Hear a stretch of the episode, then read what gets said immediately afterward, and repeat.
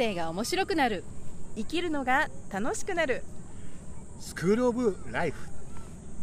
何でも可能姉妹姉陽子と妹さゆりとそしてメントレしんちゃんがお届けします。イエ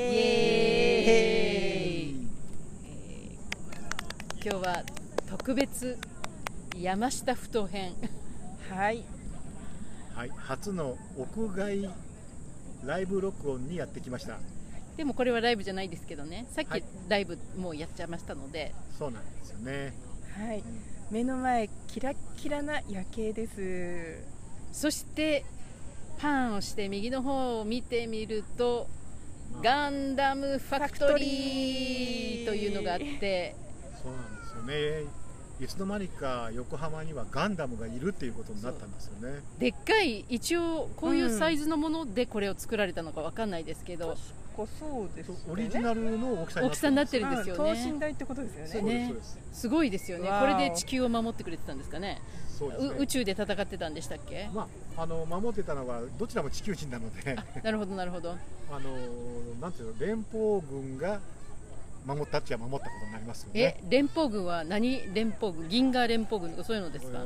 多分ね連邦軍としか言ってないんですけど多分これ地球連邦とこれはあのある共和国の独立戦争のお話ですから、ほう。ん。うなるほど、まああのそんなこんなも含めてね先ほど陽子姉さんが言ってたこれってなんでこんなに長くうん。人気があるのっていう話ですよね、そう。だってガンダム好きのあの昔少年だったはい。お父さんたちがいっぱいいるじゃないですか。だからこういうものが今もう立ってこんなアトラクションになってると思うんですけどこのこれ絶対ねこれ作った人横浜ガンダム作った人の中には若い頃見ててそれでやりたかったって人いますよ？確かなんか私ねドキュメンタリー番組で見たんですけどお仕事を辞められてこれにえ？加わった方いたと思いますよ確か。ガンダム作りに来たの？そうそうそう、うん、それこそ人生面白がってるというかうん生きるの楽しんでる人としか言えないですね。確かに、まあこれでも一生残りますからね。あのガンダム動かしたの俺だよって話ですねえいやもう子供の頃の夢なんでしょうね。そうです、ね、中に入ってガンダムこれ中に入って動かせるんですよね。入場料払って。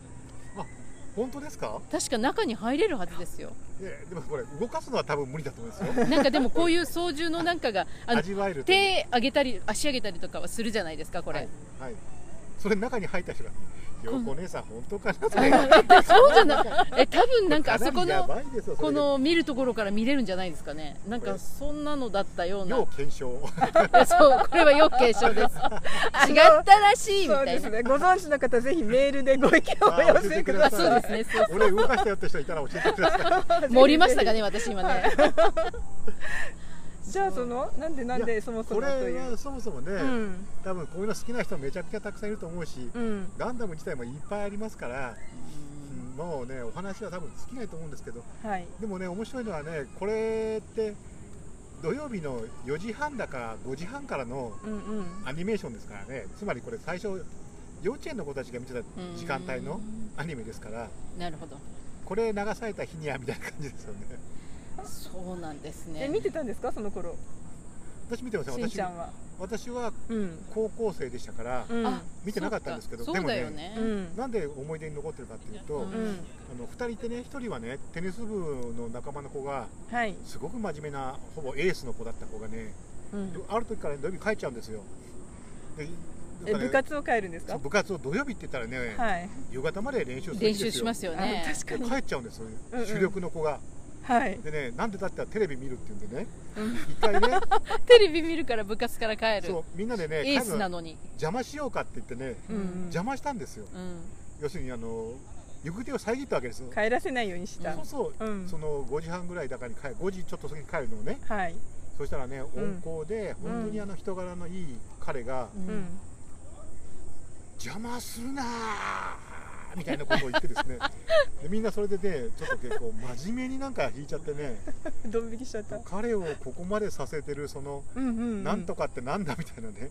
ああじゃあ知らなかったんですね。みんな。全然。だって我々うん。5時半のアニメなんか見てないですけど高校生ですよ。そうですね。高校生だったらもう見る年齢ではないですよね。そして高1の時にね聞いてみたらね同はい級生の子で防衛大学行ったやつがね、うんうんうん。見てたんですよでそれ何なのって言ったらね、うん。あのースペースコロニー計画がとかね NASA がとかね言い出すわけです。うん。NASA とかが出てくるんだ。NASA のスペースコロニー計画に基づいてどうのこうのとかね。いやおー5時半のアニメの話してるのに何言ってんだこいつとかね。な噛み合わないわけるほどってことが。もうなんかはい。今火星にね移住計画とか出て確かに。それこそ惑星うん。の移住コロニーだから植民地を作るみたいな感じのことを実際にもうこの時にそう40年ぐらい前ってことですか？そう史実に基づいてというかね実際の NASA の計画に基づいてアニメを起こしてるわけでね。うんん。だからねおそらく、うん。ほとんどの幼稚園の視聴者は失ったと思います。で もついていけないってついてい感じでねけないでしょうね。うん。だって面白くもなんともないもん。なるほど。もうだったらねなんかこう打ち切りじゃないけど。だから有名なうん打ち切りですよね。あそうなんです途か中ではい。えガンダム？ガンダム打ち切りですよ、うん。んで、うん。名古屋の方にあったねクローバーっていう会社がスポンサーしてましたけどうん。クローバーの超合金ガンダムって今あったらねガンダムとは思えないほどガンダムらしくないガンダムでレアですからへえすごいです。今超合金ガンダム。バンダイが作ってるプラモデルなんかはものすごく成功に作ってますけどあそのークローバーが作ったねそうそう合体ガンダムみたいなねそれやばいですよね。誰か持ってる人いたら多分ねやばいです。よ えでもその打ち切りになったけど、うん。今こんなにうん。令和の時代にまでこんなあって人が来るようなものになるっていうのはよっぽど多くのファンができたってことですよね。そうですよね。私ガンダムっていくつあるかもうもはやわからないですけどうん。あのこのあの横浜にいるガンダムはファーストガンダムって言われてるぐらい、うん。一番最初のガンダムで、うんうんこれがアムロが。そう有名なアムロ君ですよ、ね。そうなそれくらい知ってる。そう。あのそうか。うん私全然知らない。私たちからすると。オンタイムじゃ全然ないからわかんないよ。私たちからするとあアムロ君じゃなくて星飛雄馬君だった人が。そうですね。でアムロ君ですから。なるほど。もうね星飛雄馬君よりもアムロ君の方ですよ、あそうなんだ。うん、その声優さんもね。ああそえ同じ人？同じ人ですよ。うへえ 知らなかった。スポコンやってた人が宇宙の宇宙世界で宇宙婚 ニュータイプを語ってるわけですから。そうなんですね。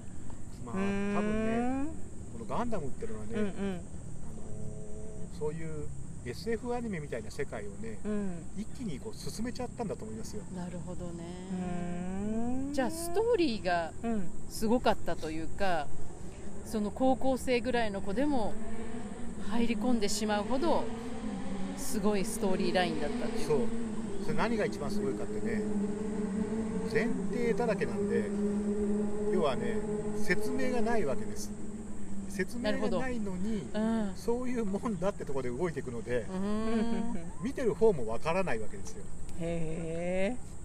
分からないけど引っ張られる？分からないから引っ張られる？そうですね。わからないからそういう前提のもとにあの人のこういう群像劇みたいなことが行われていくっていうのがあってそういうものがすごく面白いの。プラス途中でいきなり変わるんですけどね。こう人間っていうものが宇宙の中に行くことで進化しちゃうっていうのがあって、うん、これもともとはねあのサンライズさんっていう会社とその SF のね早川文庫なんかのイラスト描いてスタジオヌエさんっていうところのメンバーたちでね集まって話していく中でさすがマニアックな。マニアックなトリビアなでもベースになってるのはロバート・ハインラインさんっていう人のさらにさらに。そうそうですね。いや私が大学生の時それ読んでて、はい。い、わゆるあのヒューゴー賞とか取るようなすごいよ。お話です。要は暴力っていうものをうん。あの方法論として考えた時にどうのこうのみたいな話とかね。なんか哲学的なものもあります。だってこの人入ってるってことですもんね。NASA のスペース計画で人間っていうのがこう地球から離れてうん暮らしていく時にその人の意識はどうなるのかみたいなことのアドバイザーで最初のアポロが飛んでいくのを見てる人ですからね。そのファインラインさん。ハインラインさんっていう人は。うーん。人の意識の話をもうそこでやってましていたわけですね。うん今じゃないですかそれ。そうそう、うん。ね。今やっとね。ううんん。だいぶこう情報が出てきたような話ですよね。そう。でガンダムの元になったっていう元っていうかねアイデアの元になったっていう。うんうん。宇宙の戦士っていう小説はすごく有名ですけどむしろ心のことをね関心がある人だったらはい。その月は無慈悲ななんとかかんとかっていうタイトルの小説があるんですけどそれなんかはまさにこのガンダムの中でいうニュータイプの世界で人がこういうふうに共に共感したり感動したりするようなうん。世界を描いてて60年代からのねいわゆるアメリカのニューエイジなんていう話のはい。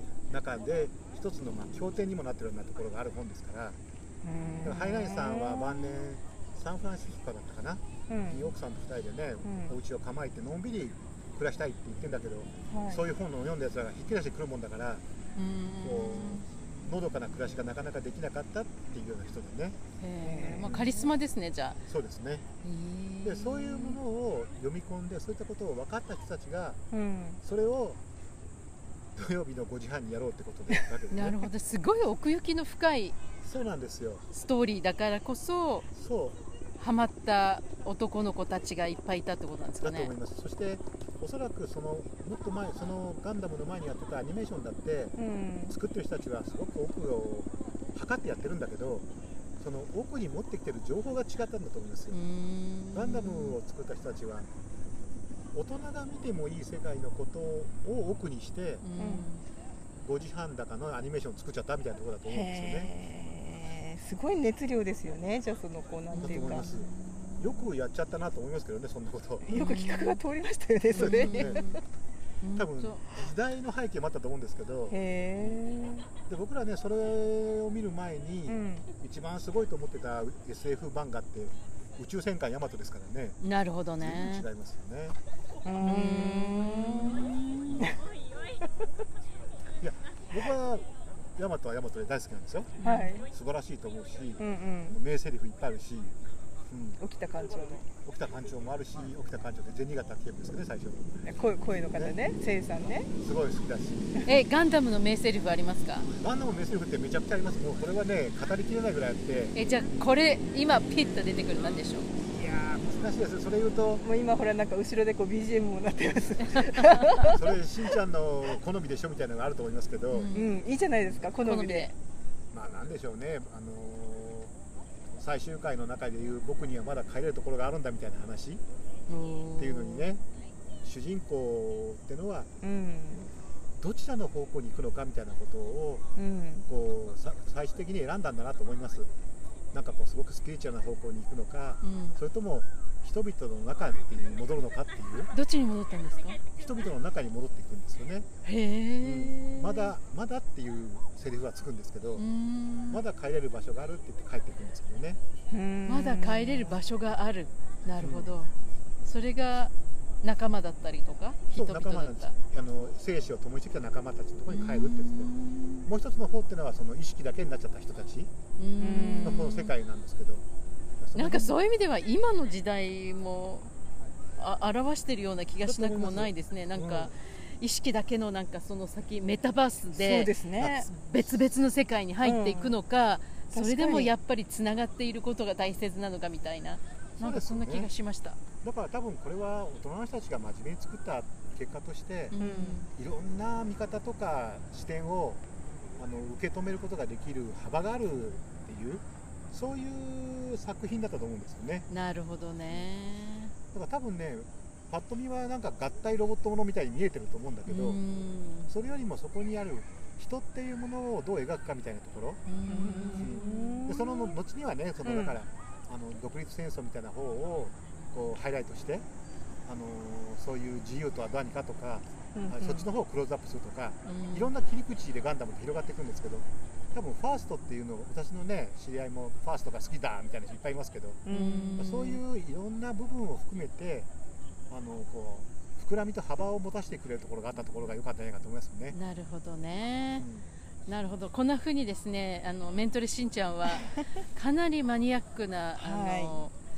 なんていうんですか広範囲のアニメーションネタから映画ネタまで結構豊富な引き出しが。ありますのでこれからもねいろいろ聞いてみたいなと思いますけど、まあ、こういう風にねアニメとかこうストーリーってこうなんでしょうね。何気なく見たり楽しんだりしながらすごく人の気持ちとかその、まあ、もっと言えば意識に働きかけてくるみたいな。そんな力があるわけですよね。まあなんかその辺またそういうこともまたお話できたら面白いのかななんていうふうにも思いますけど。そうですよね、うん。つまりあのクリエイターっていう人たちはうん。普通に喋ると硬すぎて聞いてもらえないこととか、はい。あの誰も耳を傾けないようなことをうん。こういうふうに身近な形を使ってうんこう届けようとしてるっていううんことをやってるんじゃないかなと思います、ん。我々はこうやってねあの楽しくお話を通してって思ってますけどうん。またクリエイターさんたちはまた違うところでやってるなと思いますね。お もうそろそろ終わりを告げるようなアナウンスが。入りましたね。ね。ねはい。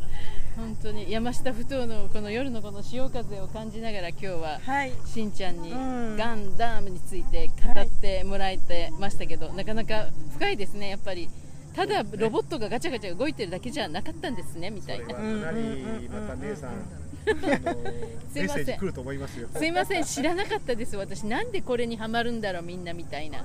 はい。なのでね、えーどうでしょうかね。今日のスクーブライフはいかがでしたか？あなたのグッドライフのお役に立てれば幸いです。あなたが楽しんだ分だけ豊かな毎日が訪れます。それでは次回回もお楽しみに。チャオ。横浜からでした。